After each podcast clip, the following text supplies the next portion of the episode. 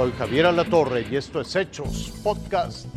Los niños de México enfrentan un grave peligro con la educación comunista que quieren imponer desde la SEP.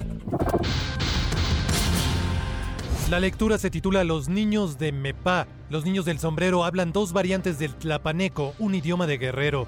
Se preguntan, ¿qué variante será mejor? Y responde uno de ellos, las dos variantes valen igual, solo los que hablan español dicen que no valemos los que hablamos mepa. Luego llega el niño de la gorra, habla español, aunque aquí se refieren a él como castellano. El muchacho los saluda diciéndoles, Buenos días, indios. Es una visión que divide, discrimina, estigmatiza y generaliza tanto a los que hablan lenguas indígenas como a los que hablan español, y está incluido en el libro de texto gratuito de primer grado, Múltiples lenguajes, distribuidos por la SEP en las escuelas del país. El pensamiento único que desde las aulas se pretende enseñar a los niños mexicanos, encabezados por personajes como Marx Arriaga, director de materiales educativos de la SEP, que considera que la educación mexicana responde al colonialismo, a miradas occidentales, blancas y masculinas. O Sadi Arturo Loaiza, exfuncionario del gobierno comunista de Nicolás Maduro en Venezuela y actual subdirector de materiales educativos de la SEP, y que imprimieron en los nuevos libros de texto gratuito el modelo de pedagogía crítica de Paulo Freire. Se refieren con frecuencia al pedagogo brasileño que en 1970 publicó La Pedagogía del Oprimido. Sí, un modelo de educación de hace 50 años. Hablan de, pensamiento matemático estilo toda la, pedagogía de Freire, que tiene que ver con trabajar tus conocimientos a partir de tu espacio pero sí tienes que tener un rigor matemático independiente de esa contextualización, porque si no, todo se ve como salpicado, como hecho a modo.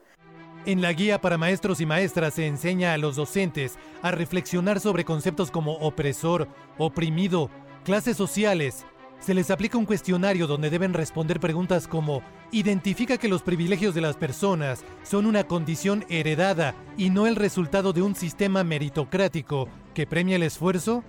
¿O reconoce que las dificultades y privaciones económicas, culturales o políticas son consecuencia de la clase social? Es lo que la nueva escuela mexicana espera que sus maestros transmitan a los niños de primaria y secundaria, que sumado a errores en los libros, profundizarán la desigualdad de acuerdo con expertos.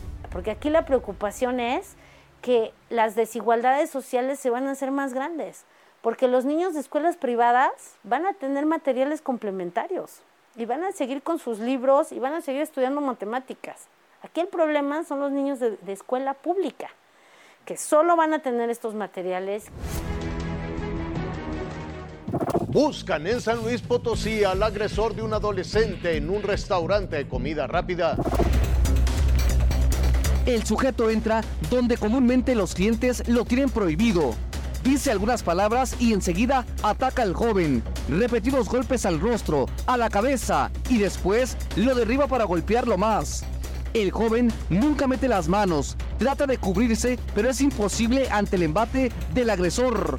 Ocurrió en la sucursal de una franquicia de sándwiches en San Luis Potosí. Hay algunas versiones que la molestia surge porque no era atendido con prontitud, pero no hay ninguna justificación, cualquiera que ésta fuere, eh, para agredir o para actuar de esta manera contra, contra el joven. Por las características, obviamente, del caso, pues bueno, la sociedad está indignada eh, y esta indignación la comparten las corporaciones policíacas y se traduce en una, en una investigación. Las imágenes grabadas por una cámara de seguridad no solo indignaron a los potosinos, también a miles de personas en México. Golpea no una, varias veces al jovencito de solo 15 años de edad y todavía en el suelo le mete varios trancazos. Fernando Medina es el nombre con el que identifican muchos al violento sujeto. Aseguran es maestro de artes marciales mixtas y que no es la primera vez que se le ve utilizando y violando los códigos de esa disciplina en las calles.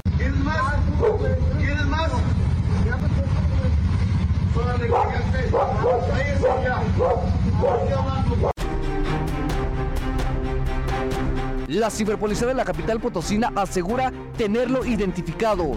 La familia del menor ya interpuso una denuncia penal y el jovencito permanece hospitalizado con fracturas de nariz y pómulo. La empresa para la que labora se comprometió a apoyarlo en su recuperación física y en lo jurídico contra el agresor que escapó cobardemente y es buscado.